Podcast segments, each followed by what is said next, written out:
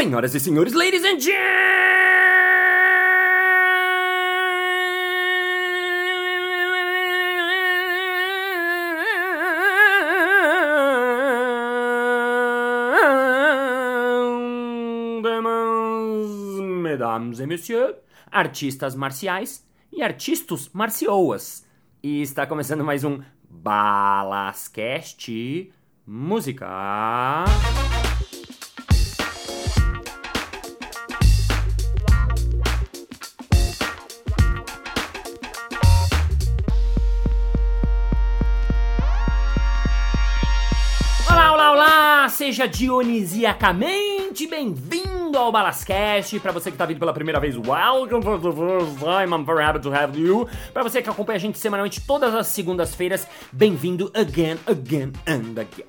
No podcast de hoje eu vou falar de um assunto que eu gosto muito, que é teatro, improviso, teatro e comédia, tudo misturado. Eu tô aqui com ele que é professor de improviso, ele dá aula de improviso, ele tem escola de improviso lá em Curitiba. Ele dirige um grupo de comédia chamado Antropofocus, que é foda está fazendo 18 anos. Olha que deve ser talvez o maior o grupo mais antigo de comédia no Brasil.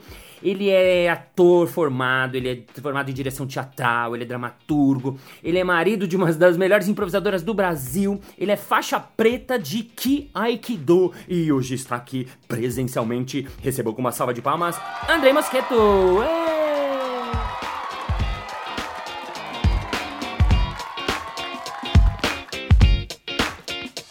Entrevista com Andrei Mosqueto.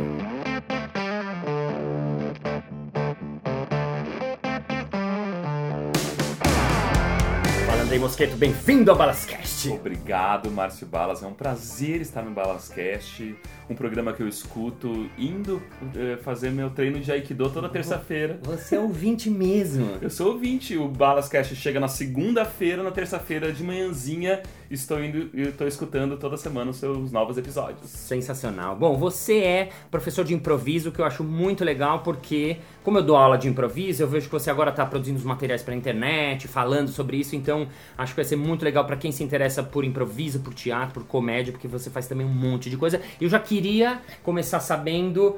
Antropofox, que é o seu grupo, assisti o seu grupo há 18 anos atrás, 17 anos, vai, não era tanto. Então ele devia estar mais ou menos nos primórdios. Não, mentira, era um pouco uh, 14, 15. Mas eu fiquei muito impressionado. Foi talvez o melhor espetáculo de comédia que eu vi na época e ainda vocês eram novos. Me conta sobre esse grupo é, rapidamente e me conta essa coisa do vocês fazerem comédia, vocês fazerem improviso e vocês estarem no meio do teatro também. E como é que é isso? Então, a gente começou um grupo porque a gente era um bando de alunos da faculdade e a gente queria fazer comédia e ninguém na faculdade queria falar sobre comédia. Ninguém queria. Ninguém queria. As pessoas falavam, não, comédia é, comédia é uma coisa, é uma coisa de, E daí não tinha aula, não tinha nenhuma aula sobre isso. Aí os alunos falaram assim, uma galera falou assim, pera, então vamos fazer umas coisas à parte? E a gente foi fazer umas coisas à parte. E daí um amigo meu foi- inventou uma apresentação na cidade dele, de Castro, no, no interior do Paraná, o Célio Sávio, também fundador do grupo. Inventou que a gente ia apresentar lá.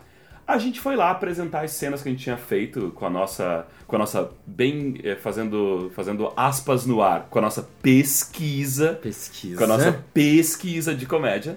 A gente foi apresentar lá e foi um sucesso, a plateia delirando e ficou super feliz. E daí alguém no final dessa apresentação falou: Vocês não vão parar, né? Porque o que vocês estão fazendo é legal. E daí a gente voltou animado para tentar fazer um, um espetáculo de comédia. E assim surgiu esse grupo chamado Antropofocus. Antropofox, que é um grupo de nome difícil que quer dizer alguma coisa ou é um nome engraçado? É, ele, é um, ele é um nome que quer dizer alguma coisa profundamente, porque nós éramos alunos de faculdade na época, então ah, e veio essa, esse nariz empinado nojento junto. Sei. que quer dizer foco no ser humano. É só Ah, isso. Antropofocus. É só, é só isso. Olha só, você que está ouvindo, cultura também, latim, grego, Mas Roma. Fazendo um parênteses aqui, tinha um integrante que na verdade sugeriu que a gente fizesse alguma piada de cu pra Ai, gente batizar. Mentira. pra gente batizar um nome. E daí, nessa história de querer fazer piada de cu, eu falei, pera, piada de cu é demais. Não dá. E daí a gente. A gente é um grupo cabeção que no fundo tá fazendo uma piada. Entendi. Você acha que no teatro ainda o pessoal olha o improviso como sendo uma coisa menor? Acho! É um clássico isso pelo mundo. Até que eu acho que eu não sofri isso aqui em São Paulo, porque Mali, Mali, como a gente começou, era novo, teve uma, uma certa coisa interessante. Eu acho que eu não sei, o meio teatral talvez um pouquinho se interessou. Nem sei dizer, eu não sofro isso, mas eu sei que no mundo inteiro tem isso. Eu queria saber como que é lá pra vocês. Olha, o que acontece, o que eu acho que acontece em geral com a ideia que as pessoas fazem de improvisação é que como elas acham que é uma que é uma arte de entretenimento rápido feita no teatro, as pessoas confundem espontaneidade com falta de treino. Uhum. E daí as pessoas acham que é uma coisa menor, que a pessoa tá lá só fazendo alguma bobagem, que aquilo não, não tem um, o sacrifício que a gente sabe que tem para fazer, que sabe que o quanto a gente sacrifica para estar preparado para estar lá. E o Antropofocus, enquanto grupo, ele tá no pior viés de todos os preconceitos do universo. Uau, conta isso. Por quê? Porque nós somos um grupo de teatro focado em comédia. Aí o pessoal de teatro acha que a gente é comédia. Uhum. E o pessoal de comédia acha que a gente é teatro. Aham. Então, os dois grupos meio que olham a gente, ah, ok, ok. E daí, quando a gente começou a fazer coisas, a gente, no primeiro espetáculo, a gente já tinha um momento de improvisação. Era um- tudo muito escrito, mas tinha um momento que a gente falava Sim. pra plateia Ah, eu lembro, eu vi esse espetáculo, que era o. amores e sacanagens urbanas. Isso, Amor e Sacanagens Urbanas. Vi, amei. E uma das sacanagens que a gente fazia com os atores era: plateia, falem o que vocês quiserem que eles vão fazer na hora. Sim. Isso em outubro de 2000. Aham. E daí a gente a gente começou com esses exercícios de improvisação, até porque era assim que a gente fazia na sala de ensaio. Sim. A gente improvisava com os atores e através do improviso a gente criava as cenas que a gente acabava escrevendo, dirigindo, cortando para apresentar no palco. Legal, você já falou uma coisa interessante que eu falo sempre que é, porque a gen- esse tipo de improviso mais contemporâneo, que a gente vê a improvisação acontecendo, nascendo, ele é contemporâneo, digamos assim, mesmo que também já tenham tido outras experiências na história, mas assim, o improviso dentro do teatro, e você está falando agora também dentro da comédia, ele é muito utilizado como recurso, né? É, explica isso assim para quem não sabe, mas assim, como assim? Você tá montando um espetáculo de comédia e no processo tem improviso, para que que tem? Para que que serve? Então, no nosso caso, no, no Antropofocus, o que aconteceu foi. A ideia era que a gente montasse um grupo em que todos fossem colaboradores e criadores das cenas que fossem pro espetáculo. Então, em vez de alguém ir para casa, pensar uma cena, escrever e falar para os outros atores, ó, lê isso e a gente executa, a gente começava desenvolvendo uma ideia em sala de ensaio, com qualquer coisa que os improvisadores, qualquer coisa que os atores tivessem de ideia, e depois a gente reformulava essa ideia para funcionar. Porque quando é feito de maneira improvisada, é divertido só pela loucura que é você improvisar na frente das pessoas. Sim. Só que quando você repete, repete, repete, repete, repete, e as pessoas começam a esquecer que aquilo é improvisado, aquilo começa a demandar muitas outras coisas da cena. Então a brincadeira, a, a brincadeira que a gente eh, formulou dentro do Double Foco sempre foi: a gente começa improvisando e agora a gente vai transformar isso numa ferramenta, vai transformar isso numa cena para sobreviver ao palco. Legal. Então era um improviso utilizado, você falou bem da palavra, uma ferramenta para criação de uma cena, uma ferramenta para criação de personagem, uma ferramenta para criação de, uma sketch, né? É, mas a gente se divertia tanto fazendo Sei. que a gente resolveu fazer no Fazer palco. uma que tava lá, sim, sim. A gente resolveu fazer no palco, porque a gente falava assim, nossa, é tão divertido fazer isso. Eu sei que vocês nos jogando passaram pela mesma coisa. Como a gente não fazia ideia de que isso era uma coisa difícil, a gente foi lá e fez na frente das pessoas. Sim, sim. É, Ninguém, pessoas... ninguém falou pra gente, nossa, o que vocês estão fazendo é muito difícil. A gente simplesmente achava divertido e foi fazer. Massa.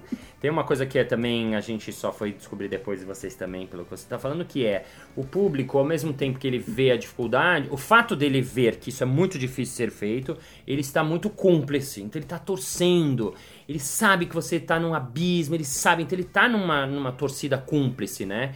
Então, eu acho que isso é interessante porque isso, ao mesmo tempo que é- aumenta o nosso desafio, ah, também é um pouco que faz com que o público dê valor a isso e às vezes uma coisa média, mas que foi feita na hora, ele gosta muito que ele fala, nossa, vocês fizeram isso agora, né? E tem, e tem o carinho também, né? Porque se você começa com alguma coisa que vem da plateia, né? Quer dizer, a plateia é a origem da cena que acabou de nascer. Então a plateia vai achar divertido até pelo fato de que ela é ela participou de todo o processo desde o início ela estava lá então e ela vai sair daquele teatro falando assim ah hoje aconteceu a, a piada em cima de um marceneiro, porque eu falei, eu tenho vô marceneiro e eu falei para eles, eles fizeram, ai que legal. Então Isso. tem todo esse jogo com a plateia que é muito bonito. Isso é muito legal que você está falando e para você que está ouvindo, que acompanha o Balascast ou que sabe um pouco de improviso, acho que é uma das coisas bem interessantes e peculiares do improviso, né? Que é o público, ele é co-criador do espetáculo. Nesse sentido de que ele realmente ele é parte do espetáculo, não só porque ele veio assistir, óbvio que sempre o cara vem assistir, ele é parte, mas assim, o fato dele dar um título, você falar, ah, ele escolheu o marceneiro, opa, então ele vê que ele participou dessa criação. Ele deu, ah, quando a gente pede, fala em um lugar, e o cara fala uma, um parque, e ele percebe que a cena foi criada no parque, então ele fala, nossa, eu ajudei a escrever. Então ele é um, uma espécie de dramaturgo, uma espécie de coautor dessa peça, e ele se sente muito involucrado, eles falam em espanhol, né? Ele assim, engajado na história. E né? a gente apresentava em teatros, o Antropofocus apresentava em teatros nessa época em especial, a gente apresentava em lugares que tinham é, 100, 200 lugares. Ou seja, quando alguém dá a sua sugestão, todo mundo do teatro olha para essa pessoa. Então, a, a alegria dessa pessoa de ser ouvida na frente de 200 pessoas já é metade do processo da alegria dessa pessoa de estar participando de tudo. É, legal, super.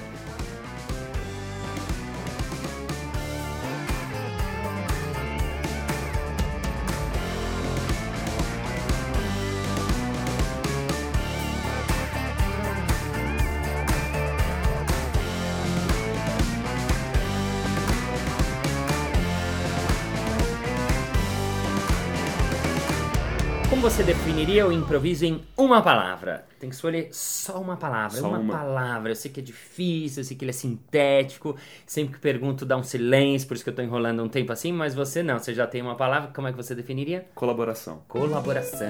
Olha, eu perguntei algumas vezes, nunca veio essa. Collaboration. Agora explica why. É porque, na verdade, não existe é, nada de improviso que surja sem o impacto e sem a dimensão de alguma outra coisa. Uau, bonito Mesmo- isso, hein? Mesmo sozinho. Mesmo sozinho. Mesmo sozinho. Mesmo sozinho. Porque eu acho que é, quando um improvisador começa a ter uma ideia e ele tem a, ele tem a, a ajuda da plateia, Uhum. existe esse impacto inicial, que é a ajuda da plateia, que acaba movendo ele a fazer alguma coisa. Quando ele tá com um parceiro, Sim. o impacto eh, surge no parceiro que rebate para ele, então a gente acaba colaborando em alguma ideia. Quando você está sozinho e você está treinando para isso, muitas vezes você usa alguma coisa recente da sua vida que você leu, que você sentiu, que você fez, para impactar em você e poder ir para frente. Então eu acho que colaboração faz parte é, no âmago da improvisação em, todo- em qualquer formato. Legal, sensacional. Achei ótimo. Gostei muito dessa, dessa coisa, até porque as pessoas falaram várias coisas até hoje. Já falaram sobre escuta, foi uma das respostas. Outra resposta foi o jogo. Outra resposta foi é, aqui agora. Mas colaboração é a primeira vez. Vou fazer perguntas pra você que as pessoas me fazem. Como você é professor de improviso, eu vou fazer as mesmas que eu respondo, tanto as boas quanto as ruins, tá? Vocês não estão vendo, mas eu tô fazendo. Eu tô, eu tô apertando o meu rosto agora, morrendo de medo do É. que é que vai vir na sequência. Não, do tipo, perguntas que eu ouço muito, assim, que eu já respondi muito, às vezes eu, eu não sei mais nem mais o que responder. Tanto...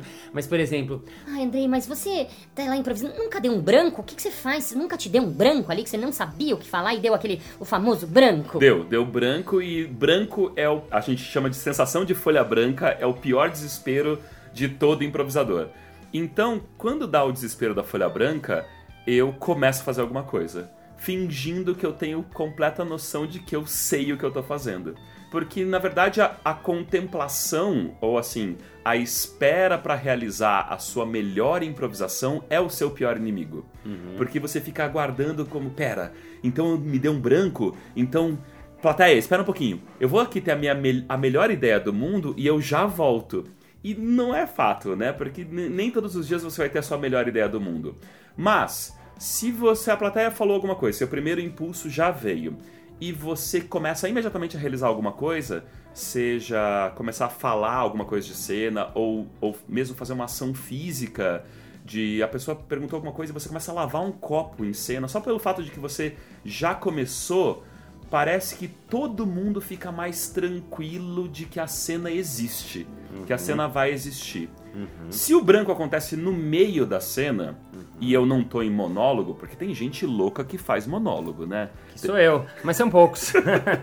Fora monólogo, se o branco acontece no meio da sua cena, você tá cercado de pessoas para te ajudar. Você tá cercado de colegas de palco, você tá, mesmo o monólogo tá cercado de iluminador, de sonoplasta, de pessoas que estão ali para ajudar com qualquer estímulo para que aquilo continue. Então eu acho que o problema do o maior problema do branco é se você resolver que eu tenho que sair daqui só quando eu estiver preparado.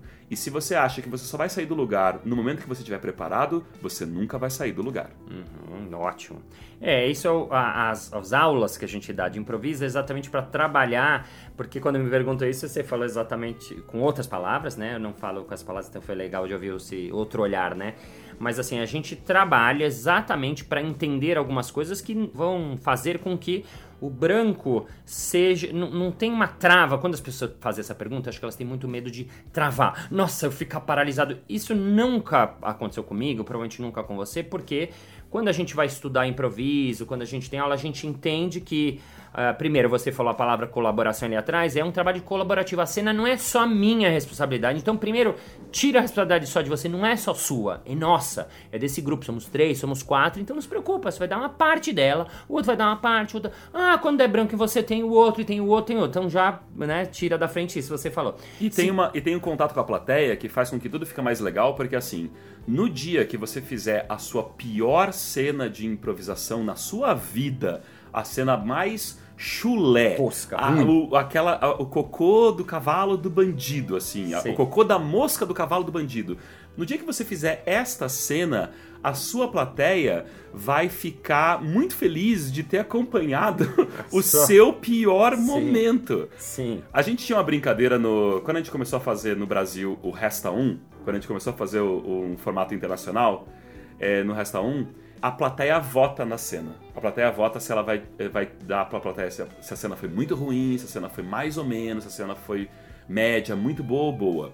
E a gente, quando a gente ia fazer o Resta 1, quando a gente ia fazer esse espetáculo, a gente sempre falava antes da apresentação, gente, espero que um de vocês hoje consiga a nota 1 Que é a pior. que é a pior. Uhum. E a gente conseguiu, a gente fez sete anos esse espetáculo, a gente conseguiu uma vez, Só uma. só uma vez. E foi o dia que o elenco ficou mais feliz. Sim, Foi o dia, foi, por que isso? Porque foi o gozo coletivo da pior coisa que poderia ter acontecido conosco. Legal. Então, então travar pra gente até o pior dos erros pode virar uma coisa boa. Legal. Você falou disso também que é bem central do improviso, que é o erro, ele faz parte do processo criativo, eu falo isso muito, e ele faz parte do improviso, ele é cerne do improviso. Então, muitas vezes, como você mesmo falou, a pior cena vai ser a cena mais legal, porque se ela é assumida, se ela é colocada de uma maneira que o, improvisador ele assuma, alguém é, realmente foi ruim, né? Foi muito ruim. A gente na abertura do jogo tinha essa frase. Hoje, possivelmente, teremos momentos incríveis. É, às vezes acontece, mas com certeza teremos momentos horríveis. E a gente avisa isso antes pra vocês aí saberem que vamos ter momentos horríveis. Por quê? Porque tá sendo feito na hora. Então, o público ri disso e realmente às vezes acontece.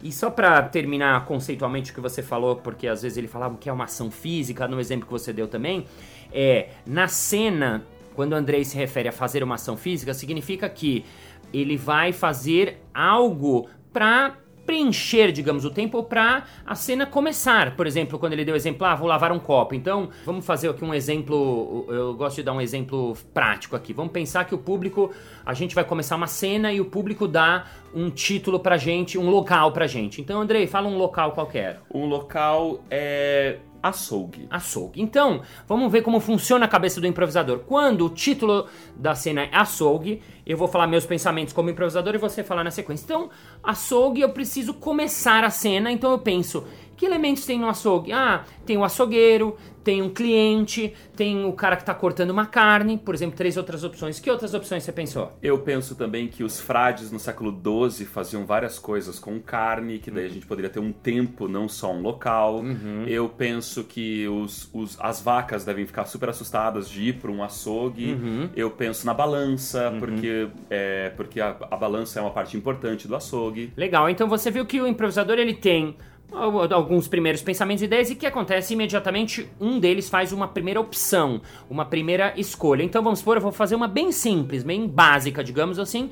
Eu chego, entro na cena e começo a cortar carne. Tá, tá, tá, tá, tá. Oi, tá, boa, tá, boa tarde.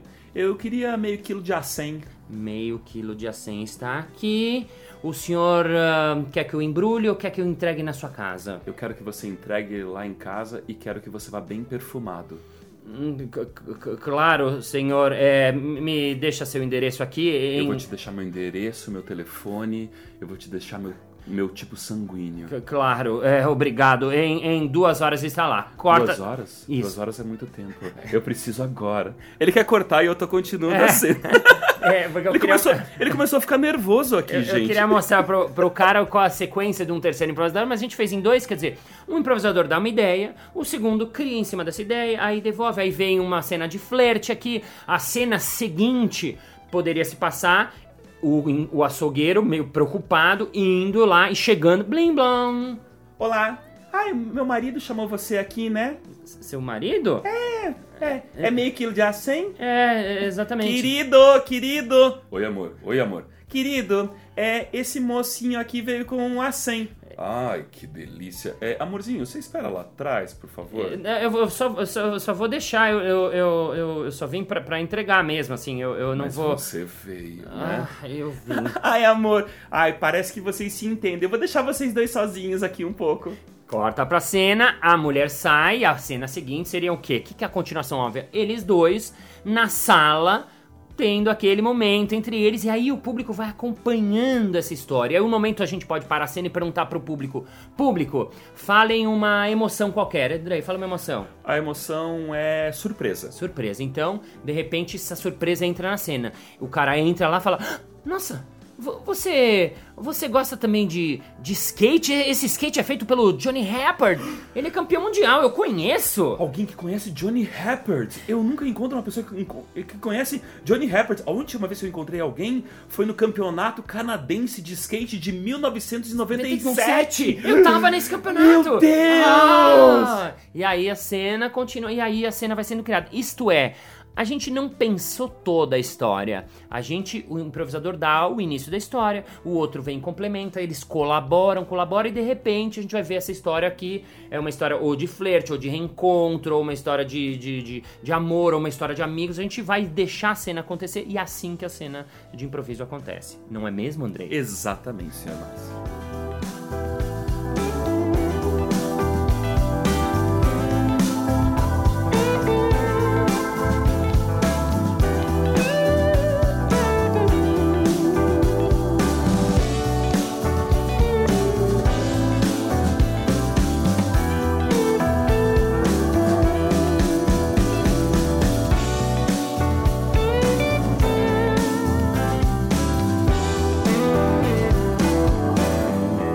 Muito bem, muito bem. Chegamos ao final de mais um episódio. Ah! Mas na segunda-feira que vem tem mais. Êêêê!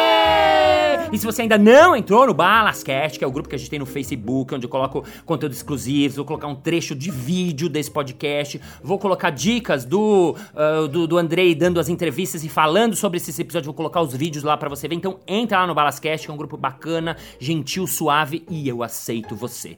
E vamos terminar dando os créditos finais, cada um falando uma palavra, tipo um jogo de improviso, cada um falando uma palavra. Pode ser? Pode ser. Obrigado! Por Você estarem ouvindo Ah. gente aqui agora neste podcast do Balas Cast. e Por favor, por favor voltem sempre para ouvir a gente Yes! semana Que vem você vai escutar mais dicas, sobre improvisação, com Andrei mosquito e Márcio thank you Very much for your presence, thank you for your kind and and love, you uh, sexy Bradis mother. Fucker Yeah! Thank you, ladies and gentlemen. See you next Monday. Bye bye.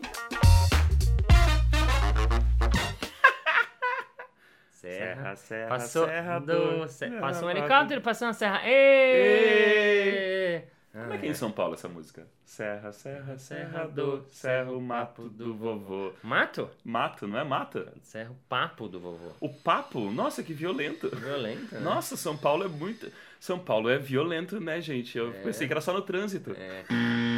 Eu sou campeão de, de, de ter dislexia de coisas. Ah. Por exemplo, no final da Xirra, que era aquele personagem, Oi, sou eu, descobri onde estava escondido hoje.